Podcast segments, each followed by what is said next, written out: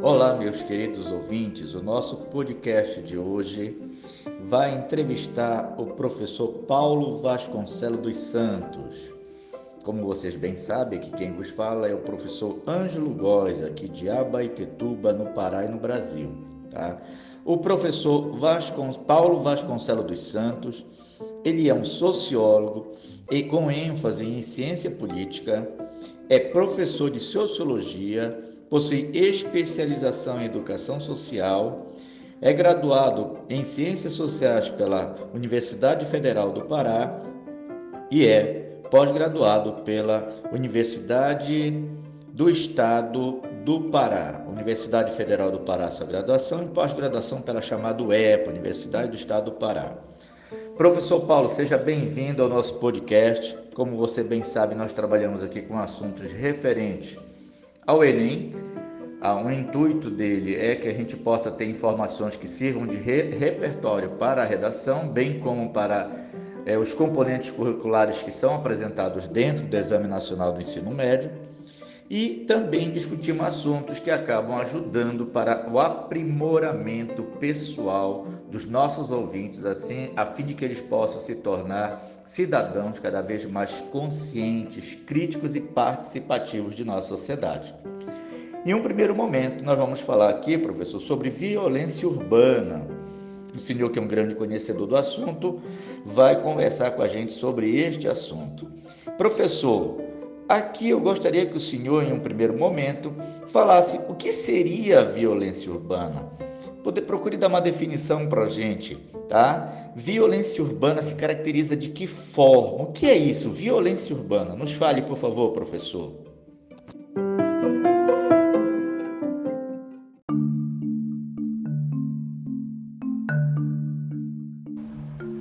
Olá, professor Ângelo Góes. Obrigado pelo convite.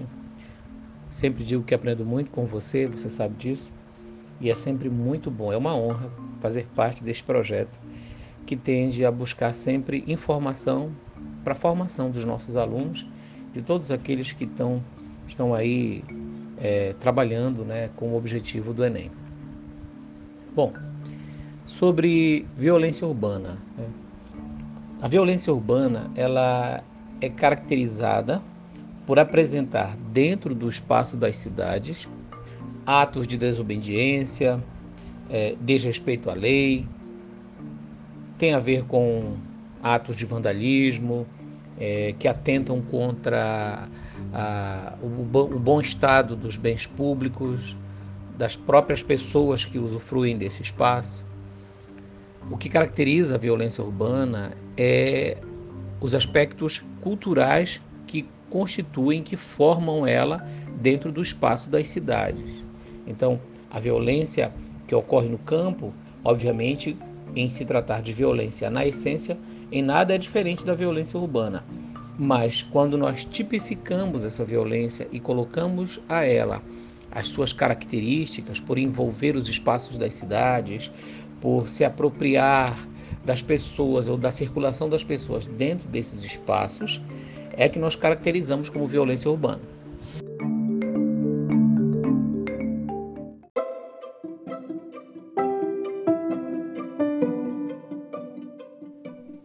E professor Paulo, de onde vem toda essa violência, professor?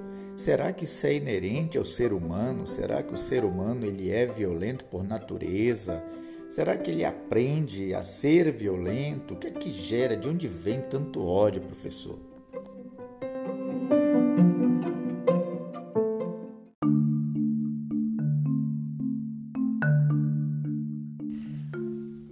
Agora, sobre a origem dela, dessa violência urbana, a gente pode citar sempre como uh, fatores, ou melhor, vetores de conversão da, da violência urbana a, a baixa qualidade na infraestrutura das cidades, a exclusão socioeconômica, subemprego, desemprego. Subemprego é aquele emprego com baixíssima qualidade, com uma resposta salarial de baixíssima qualidade. Então você tem ali um fator que pessoaliza o sujeito, quer dizer, ele vive num ambiente ruim, ele não tem a oportunidade de melhorar de vida e é obrigado a viver numa, numa subcondição de profissionalidade que, onde ele não pode exercer a sua plena capacidade, mas o que ele faz, mesmo que seja essa a sua plena capacidade, a sua qualidade de formação, ele é remunerado de forma muito baixa. Um outro fator também sobre a violência urbana, professor, está descrito claramente na ausência do Estado ou na fraca, na baixa presença dela é, dentro dos espaços sociais, garantindo segurança, ou o Estado garantindo a segurança dos indivíduos. Né? Então, existe assim uma série de fatores que, correspondem, que vão no encontro de uma violência urbana que é mantida por conta das características, como eu disse no começo, das características culturais que compõem o espaço onde as pessoas vivem, onde as pessoas moram, neste caso, o espaço das cidades.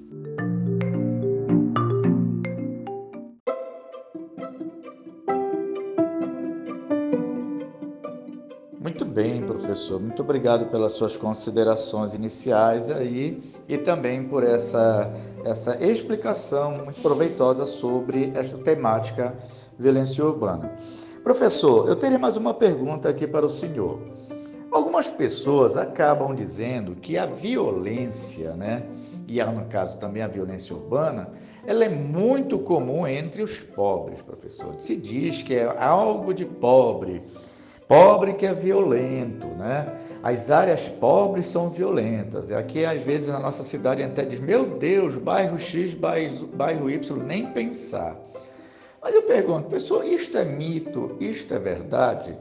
A violência ela não acontece também em áreas ditas ricas, em áreas geograficamente mais bem estruturadas, tá?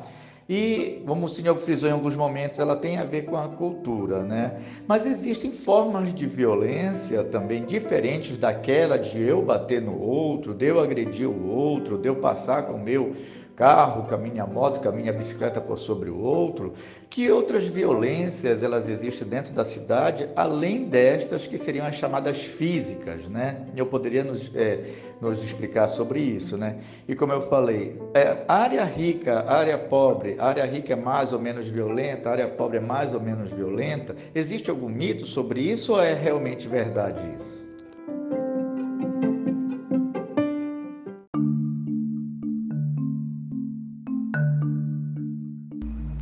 Pois é, professor Ângelo. Infelizmente, a gente tem que admitir que existe sim a presença de uma violência até gratuita, sabe, em áreas empobrecidas. Essa violência, violência essa que a gente já não, não observa em espaços mais abastados, mas a explicação não é a pobreza. A explicação é a ausência do Estado, a ausência do Estado não só no policiamento, a ausência do Estado na garantia da infraestrutura mínima, a ausência do Estado na garantia da formação, da qualificação, da educação. Né? Em, em termos locais, os municípios, as prefeituras, elas pecam muito nesse sentido porque elas têm historicamente, desde a formação da República, investido na infraestrutura de, de é, é, áreas centrais e, mais desenvolvidas, em contraposição a áreas que ficam, ah, digamos assim, à margem desse desenvolvimento, né? Então esses bolsões eles vão se aglutinando e vão agregando é, o que for mais simples e mais fácil de transitar por ali, né? Que são as pessoas com menos poder aquisitivo para produzir a sua própria transformação e são pessoas muitas vezes é, é, é, grupos inteiros de caráter duvidosos, né, que observam que essas áreas elas são um, um, um, podem até servir como, como refúgio, né, como uma fuga é, da, da, notoriedade pra, de suas criminalidades e ali é fácil de se, de se esconder. Eu não quero citar o condomínio da Barra no Rio de Janeiro, né? mas de fato existem áreas é, mais abastadas que também escondem a, a violência. Mas é importante dizer que a violência cotidiana, a violência urbana cotidiana, ela se apresenta muito em áreas de pobreza, porque o Estado se faz ausente, historicamente ausente nessas áreas. Pobre não é sinônimo de violência. Pobre é vítima da violência.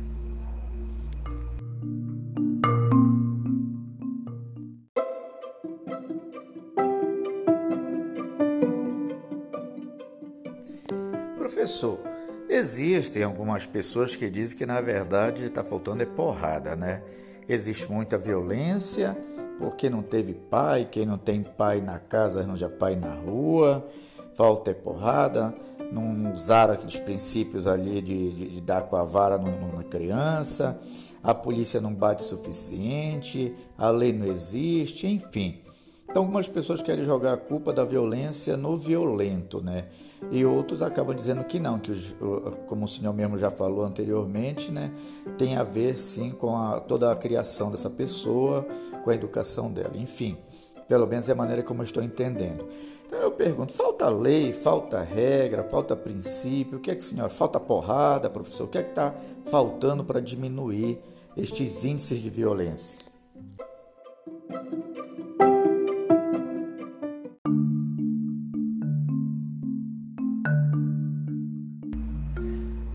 Existem dentro das áreas mais empobrecidas um descontrole de regras, porque a, o cumprimento de regras e normas implica numa compreensão, numa prévia compreensão sobre a essência daquela, daquela regra, daquela norma, daquela lei.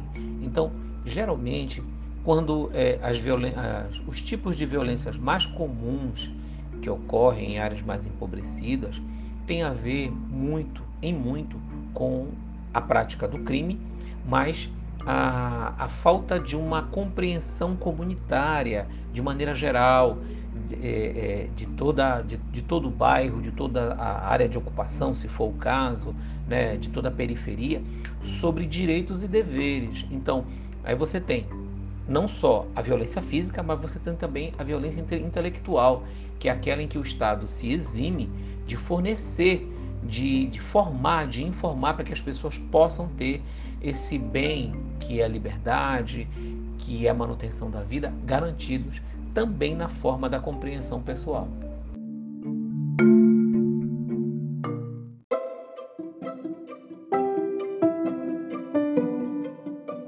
Outra pergunta, professor, que nós temos aqui é a seguinte, professor.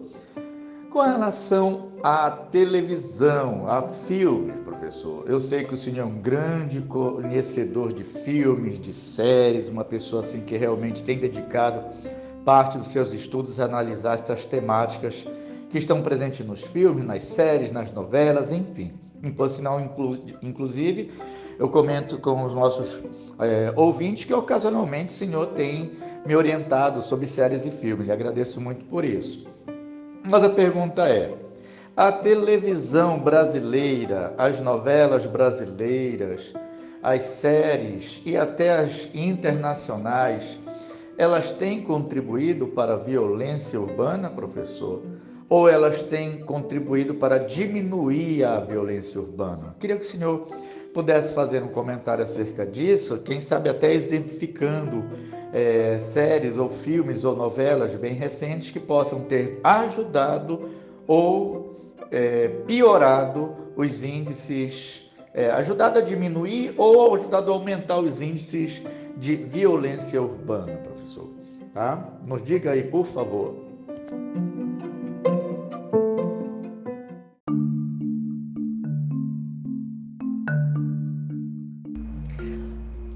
A gente sabe que a maioria das séries de TVs, sejam elas da TV por assinatura, sejam dos canais é, é, de serviço de streamings, né?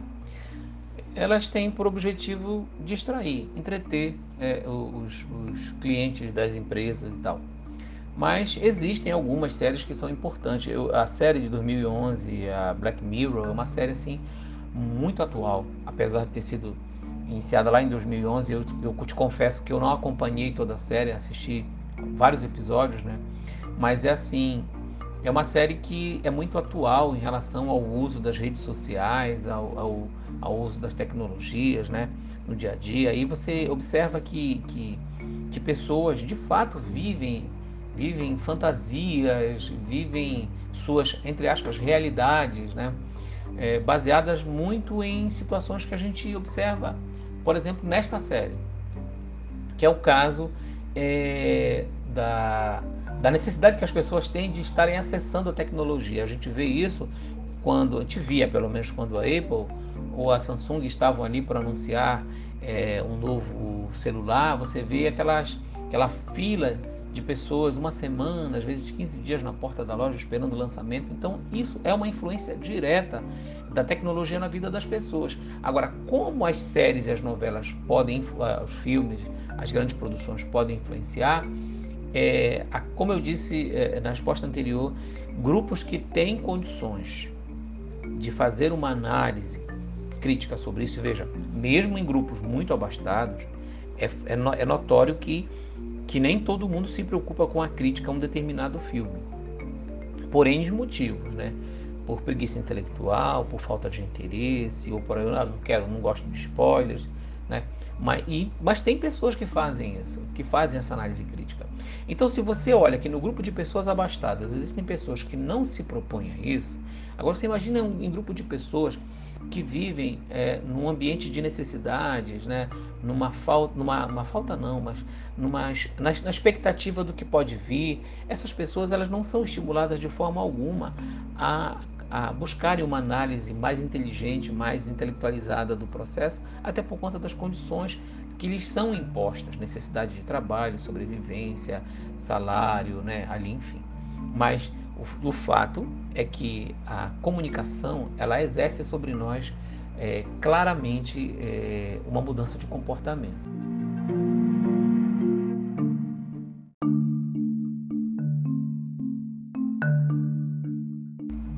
Falando sobre esses programas de televisão, você tem programas de televisão que são chamados sensacionalistas, que se você for fazer um pente fino na nas matérias apresentadas, você vai ver que 90% dessas, dessas matérias elas falam de, elas tratam de violência. Ah, mas é uma realidade dos centros urbanos, das cidades medianas ou pequenas cidades, ainda a violência está presente. Você vê o, o número de assaltos né, de, de, que ocorrem em cidades pequenas, provocadas aí por, por grandes grupos de, de assaltantes que explodem caixas eletrônicas e tal. Mas você vê nessas séries nessas, perdão, nessas, é, nesses programas de televisão um aproveitamento do interesse pela violência. E esse interesse pela violência, ela está em todas as, ele está em todas as classes. Porque ou de uma maneira, ou você quer saber quem matou quem, ou você quer observar de que forma esse quem foi morto. Então isso ali está na nossa na, na numa cultura de sociedade que tão cedo a gente não vai não vai se livrar disso. Eu me lembro de um programa lá do início dos anos, dos anos 90, você vai lembrar também, o Aqui Agora, né, do SBT, e também o Linha Direta da Rede Globo. Eram programas que basicamente só falavam de violência. Né? E hoje você tem programas da, da, da Record, da Bandeirante, que são, são, a meu ver, são programas homônimos, né? são iguais, tratam das mesmas coisas e ali parece que ficam alimentados. E você tem vários programas em, em, em locais, em cidades, né? em capitais, programas locais no mesmo, no mesmo é, é, é, formato, na mesma maneira de, de, trabalhar, a voz do apresentador. Aquilo ali é para manter, é uma cultura de violência que está instalada no país e, como eu disse, tão cedo a gente não vai se livrar disso. Haja vista que temos um governo que fala de violência o tempo todo.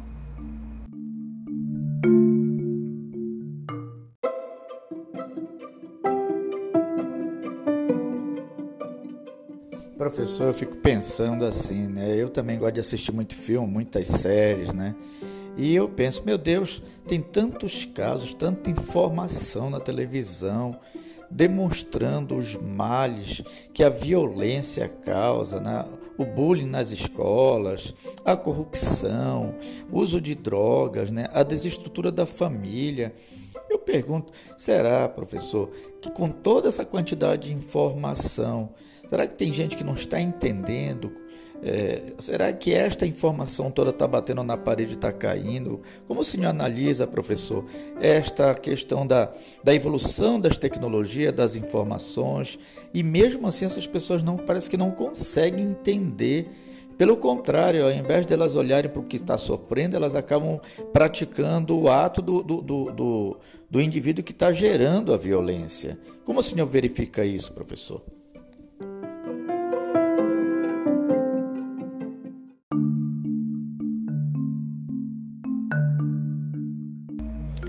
Olha, professor Ângelo, a, desigualdade social é o principal motor formador da violência urbana, né?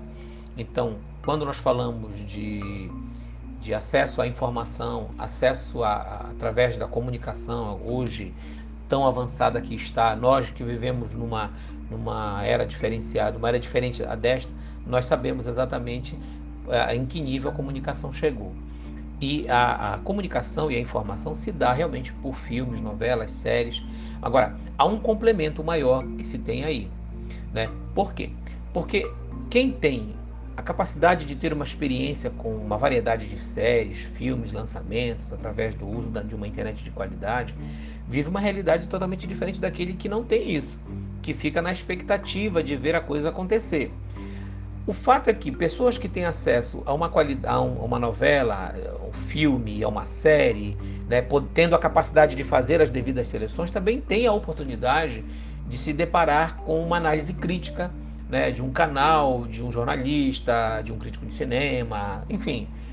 Enquanto o outro, o mais empobrecido, aquele que vive numa, vive numa condição econômica diferente, em função desse abismo da desigualdade social, fica com a primeira impressão, que é aquela que se diz assim, aquela que se pode imaginar que a, a, a, o que é revelado ali é, é, visto como, como algo normal ou como uma, uma verdade absoluta, não há um contraditório. E de fato, se não há um contraditório para todos, vai haver um grupo, um grupo né, que não vai ter acesso a uma visão crítica, a uma análise crítica e isso pode refletir no cotidiano dos sujeitos. Isso eu não tenho dúvida. As pessoas são facilmente influenciadas.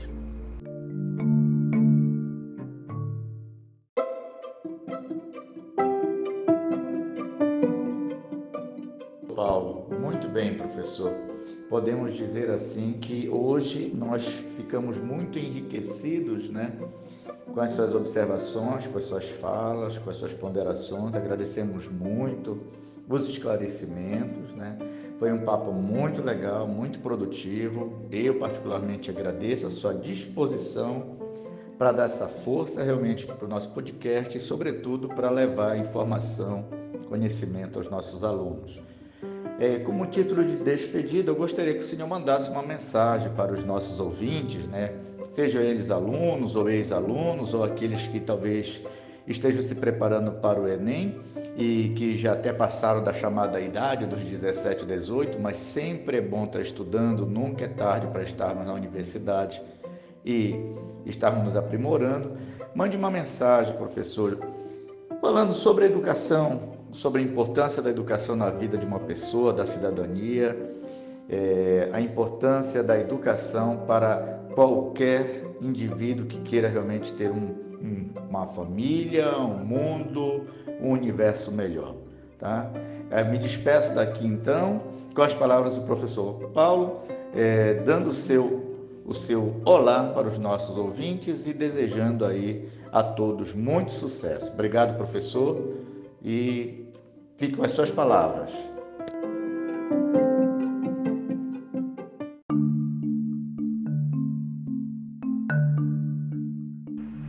Pois é, professor Ângelo, de fato, né?